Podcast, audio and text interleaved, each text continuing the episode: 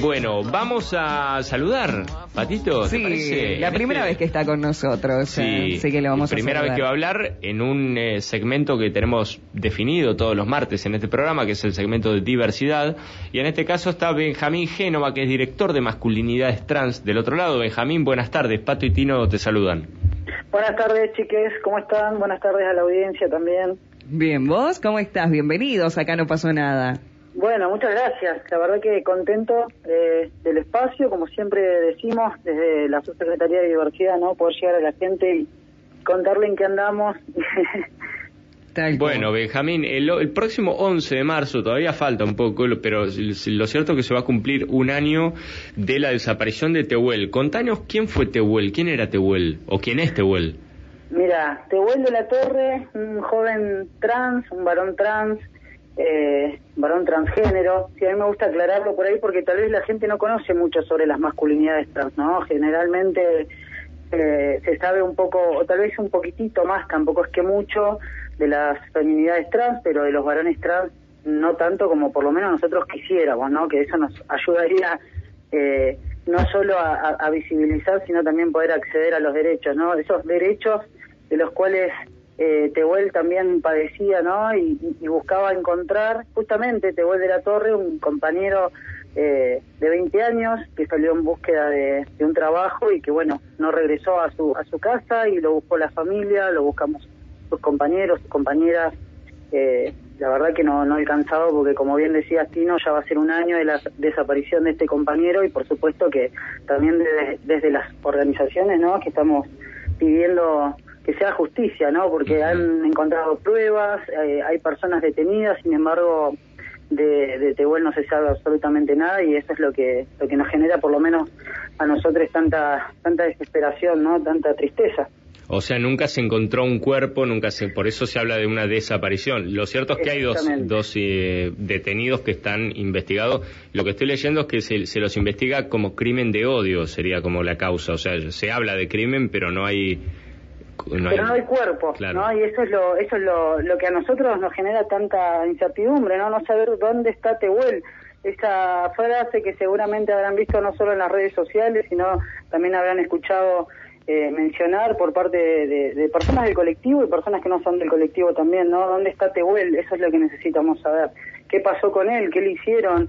Eh, como decías, ¿no? Hay, hay dos personas detenidas, se han encontrado pruebas para que estas personas estén detenidas. Claramente el tema es que no se sabe nada de, de su paradero. Entonces, eh, ya va a ser un año y la verdad que es lo que necesitamos por lo menos nosotros eh, saber qué pasó con este con este muchacho, con este joven trans, que la verdad es que la realidad de muchos y muchas de nosotros, ¿no? Porque eh, conseguir un trabajo siendo una persona trans es algo que todavía sigue siendo imposible, ¿no? Por eso nosotros militamos y, y exigimos el cupo laboral porque es una de las herramientas, la única, de hecho la única herramienta que nos queda como población trans para poder acceder a un trabajo registrado y que eso nos permita tal vez tener una mejor calidad de vida, ¿no? Porque no es que las personas trans no trabajamos, el tema es la formalidad y la informalidad, que eso muchas veces nos llega a, sin duda, a, a trabajar en- en- de, la, de la peor manera, ¿no? De la precariedad total, ¿no? Y además una explotación laboral tremenda.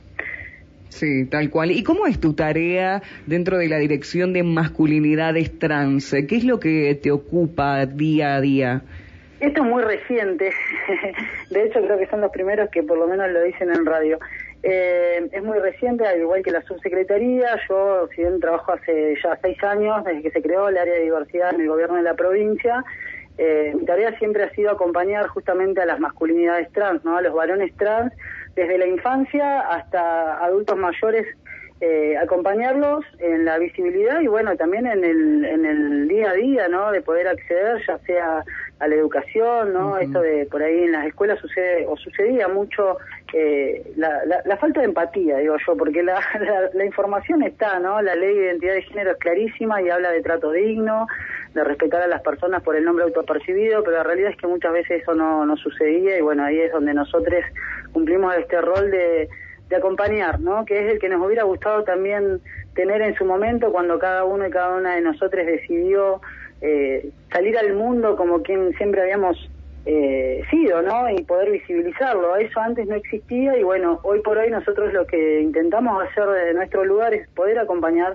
en mi caso, a las masculinidades trans, ¿no? A los varones trans, las personas no binarias eh, a que se cumplan todos sus derechos. Totalmente, porque, a ver, imagino que en estas masculinidades trans eh, también te, te, ocupa el trabajo de eh, ayudar a estas paternidades trans, porque, a ver, en una sociedad donde quizás en algún momento se reprimió esta, esta forma de, de vida, esta elección de vida, imagino que muchos, hay muchos casos de, de paternidades trans y, en tu, tu trabajo realmente tiene, merece mucha responsabilidad hay mucho esfuerzo. ¿Cómo es a la hora de, si me querés poner un ejemplo, eh, en un caso de, de paternidades trans, ¿cómo, cómo llevas esa tarea? La verdad que es muy difícil y me ha tocado vivir y me toca vivirlo día a día, ya que soy padre, tengo dos hijas eh, y he sido padre antes de mi transición social, como me gusta decirlo a mí, ¿no? No es que un día para otro uno cambia y pasa a ser otra persona, sino que siempre fue la misma persona, solo que no lo había podido contar, ¿no? a mí me sucedía y le sucede a muchos compañeros que antes de su transición social eh, han gestado o han adoptado en algunos casos, entonces son padres trans, ¿no? La verdad que acompañar a las paternidades trans es como algo nuevo, ¿no? Para quien no lo vive o tal vez hay mucha gente que lo escucha por primera vez, ¿no? Que es esto de paternidad trans. Empezó a visibilizarse tal vez un poco más allá por la lucha por el aborto legal, seguro y gratuito, que era algo que también las masculinidades trans estábamos intentando ahí visibilizar con todo lo que cuesta, ¿no? Porque a la sociedad la verdad que le cuesta mucho eh, entender que se trata de una realidad, ¿no? De algo que sucede y que sucedió siempre, no es que algo que apareció eh, por el marco legal que hoy por hoy tenemos en la Argentina, ¿no? Y eso es bastante complicado a la hora de, como te decía, el día a día, ¿no? Una de las cosas puntuales que sucede es el acceso a la salud ginecológica, por ejemplo, de los varones trans y las paternidades trans, ¿no? Ya sea un control, desde un control hasta poder planificar tal vez eh, poder llevar adelante un embarazo, ¿no? Y, todo eso que podemos hacer en el marco de la ley, eh, incluso, incluido, mejor dicho, un aborto, ¿no? Eh, Cuando hablamos, de, Benjamín, de... Te, lo pregunto de ignorante, tal vez, de, varón trans, estamos hablando de una persona que que su sexo es hombre y se percibe o no al revés su sexo femenino vos me mencionas el ejemplo de atención ginecológica sería una ah. persona que se autopercibe se percibe varón Está muy buena esa pregunta, Tino, y gracias por hacerla, porque yo estaba ahí que la decía o no la decía, para no subestimar también a quien está escuchando, ¿no? Pero está bueno aclarar no, tal cual, hay que aclararlo todo el tiempo. Exactamente, esas pequeñas cosas son las que necesitamos estar aclarando, así que gracias por darme. Y ponerlas de la forma más natural sobre la mesa. A mí hasta me cuesta preguntarlas, pero estoy aprendiendo a que ya no está, está bueno, está bueno, está bueno que salgan estas preguntas, porque esa es la pregunta que a lo mejor la otra persona que está escuchando del otro lado quiere saber, ¿no? Sí, efectivamente, las, las masculinidades trans, los varones trans, somos personas que cuando nacimos nos asignan el género femenino por por la genitalidad con la que Por la genitalidad, Iván, no me salía esa palabra. Entonces, a partir de eso, bueno, nuestra crianza ha sido como la de cualquiera de nosotros, de cualquiera que está escuchando la radio, ¿no? ¿Qué pasa cuando uno nace con esta genitalidad o con la otra? Eh, se divide automáticamente el mundo en rosa o celeste, por dar un solo ejemplo, ¿no? Juguetes, ropa, eh, eh, actividades, lo que sea, se divide, ¿no? Bueno, nosotros hemos sido criados como niñas, o lo que socialmente eh, se, se, toma como mujeres, ¿no? Nosotros hemos sido criados como mujeres hasta el momento que pudimos decir que nos autopercibimos varones, y no es que esto es una decisión que se toma un día para otro, ¿no? Esto es algo que desde siempre uno siente y autopercibe, y es la identidad de género la tenemos además todas las personas, no solo las personas trans. Las, todas las personas sabemos quiénes somos desde nuestra identidad de género. Bueno, las masculinidades todos somos eso, somos varones que cuando nacimos fuimos asignados eh, con género femenino por nuestra genitalidad. ¿Qué quiere decir esto? ¿no? ¿Qué se traduce también? A que podríamos gestar, por ejemplo, ¿no?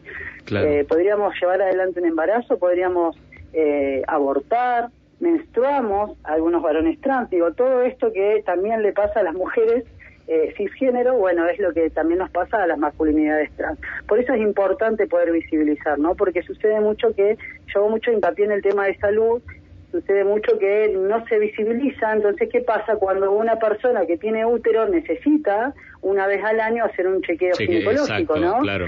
Eh, ahí el compañero, la persona trans, el varón trans, el hombre trans, o como se quiera nombrar esta masculinidad, muchas veces sucede que no se acerca por miedo, por vergüenza, por desconocimiento también, porque eh, hay mucho desconocimiento dentro del propio colectivo también. Entonces, eso es lo que intentamos nosotros, por lo menos, visibilizar y acompañar también, ¿no? Y te, consulto, Benjamín, por ejemplo, al momento de sacar un turno para una consulta ginecológica, una persona que decide eh, llamarse Alejandro, pongámosle, que cuáles son las dificultades que existen desde el momento en que la, la, secretaria del otro lado, el secretario atiende, eh, cuáles son.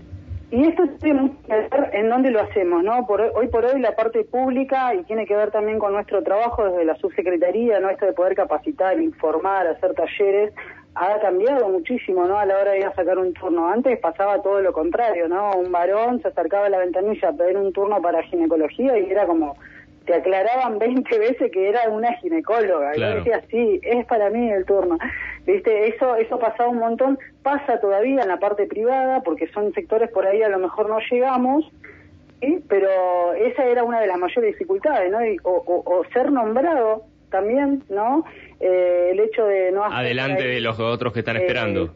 Claro, el cambio registral tiene mucho que ver también, ¿no? Porque la ley dice que cualquier persona que eh, debe ser nombrado con el nombre autopercibido. El tema es que si eso no se respeta, eh, yo estoy con una expresión de género masculina sentado esperando en un consultorio y me llaman con un nombre de mujer y la verdad que no voy a pararme y entrar al consultorio porque me, toda la gente que está ahí automáticamente te mira de una manera que la verdad que no es muy no es lo mejor, ¿no? Entonces todas esas situaciones de incomodidad que realmente son situaciones de discriminación, ¿no? Porque quedarse mirando a alguien por cómo lo llamaron eh, la verdad que no está bueno. Entonces, a todo eso estábamos expuestos, ¿no? A ser nombrados con un nombre que no nos, no nos representaba nuestra identidad, a ser maltratados muchas veces, ¿no? Y a ser excluidos, y digo esto porque también ha pasado, a compañeros lesbianas, por ejemplo, también le ha pasado que, bueno, son lesbianas, no necesitas un control ginecológico porque no tenés prácticas sexuales con alguien que tiene pene. Y la verdad que sí, es necesario, más allá de las prácticas sexuales que tengamos en nuestra vida es súper importante hacer un chequeo ginecológico. Entonces, desde ese lugar, digo, todas esas cosas son las que nos íbamos encontrando a la hora de ir a un consultorio, a la hora de querer inscribirnos, no sé, en el club del barrio para jugar a hacer un deporte, ¿no? Es como bastante incómodo y eso es, vuelvo a repetir, lo que nosotros intentamos acompañar desde nuestro lugar de trabajo, porque son cosas que también hemos padecido en carne propia, no, no, no es algo externo a nosotros ni a nuestra vida. ¿Y existe, Benjamín, discriminación, por ejemplo, de parte del propio personal médico? Yo quiero creer que no, porque el médico es una persona que también se capacita para este tipo de situaciones, para que alguien le diga, va, a venir una persona, una mm, masculinidad no, no. Hoy, ya, hoy por hoy ya no tanto, ¿viste? Lo que sí sucede es el tema de la desinformación, porque yo hago siempre esta, o, intento separar, digo, esto de que hay gente que te discrimina porque tiene las intenciones de hacerlo y hay gente que te discrimina porque no sabe.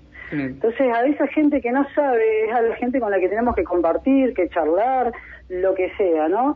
Eh, yo creo que apunta más a eso, a la desinformación, pero hoy por hoy, afortunadamente, vuelvo a repetir, tampoco es que fue magia, ¿no? Tiene que ver con la visibilidad del propio colectivo y la tarea que cada que cada persona del colectivo hace, ya sea que somos de la subsecretaría o somos de las organizaciones sociales, digo, todo eso se ha ido transformando porque nos hemos ido encontrando cara a cara con estas personas y hemos empezado a visibilizarnos y a visibilizar nuestras existencias, ¿no? Y que nada se vea coartado en nuestra vida porque no haya información, ¿no? Recién que hablamos de las paternidades y pensaba el año pasado con un grupo de compañeros que son padres de la Argentina, padres trans, hemos formado la red de paternidades trans justamente para visibilizar esto, ¿no? Porque no es que uno en la vida puede ser padre o puede ser trans, no, tranquilamente se pueden hacer las dos cosas y es algo que necesitamos este, visibilizar porque tristemente nos hemos cruzado con miles de compañeros que ya son eh, más grandes que nosotros y que piensan que todavía no, que ya se les pasó el tiempo para poder hacer una transición porque tienen hijos, digo, nunca es tarde para ser quien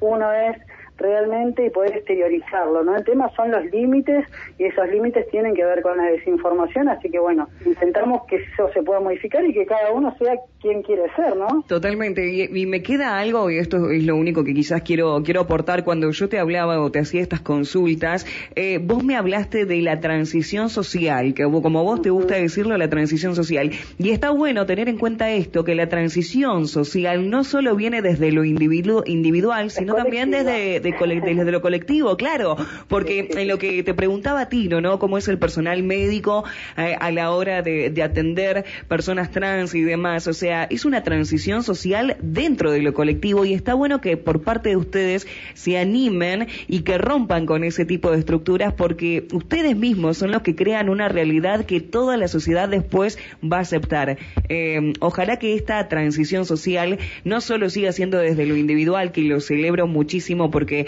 no hay nada más lindo que vivir la vida que uno quiere y que uno elige, sino que también a partir de, romper con ese tipo de desafíos también nos ayudemos dentro de lo colectivo nosotros también sembrar un granito de arena a partir de eso. Totalmente, totalmente. Y esto tiene mucho que ver con lo que sentimos, ¿no? Yo, yo prefiero siempre decir que no es lo que elegimos, sino lo que sentimos, porque si fuera a elegir uno no elegiría sufrir, uno no elegiría estar discriminado, pero las cosas que sentimos o quien sentimos que somos siempre mucho más fuertes, cualquiera de nosotros, o me pasa a mí particularmente, que he intentado ser la persona que mi familia esperaba, que la sociedad esperaba, y la verdad es que no lo pude lograr porque no es lo que soy, ¿no? Sos lo que querés ser, claro, no lo que los demás. Por eso yo creo que en el fondo, y, y te vamos ya vamos a ir cerrando la nota, pues tenemos el informativo ya mismo, pero el trasfondo, o en el fondo de toda esta cuestión, está la palabra libertad, es lo que siempre digo yo. En definitiva, estamos discutiendo por la libertad, o sea, ser, yo quiero ser libre de sentirme como me siento y de percibirme como,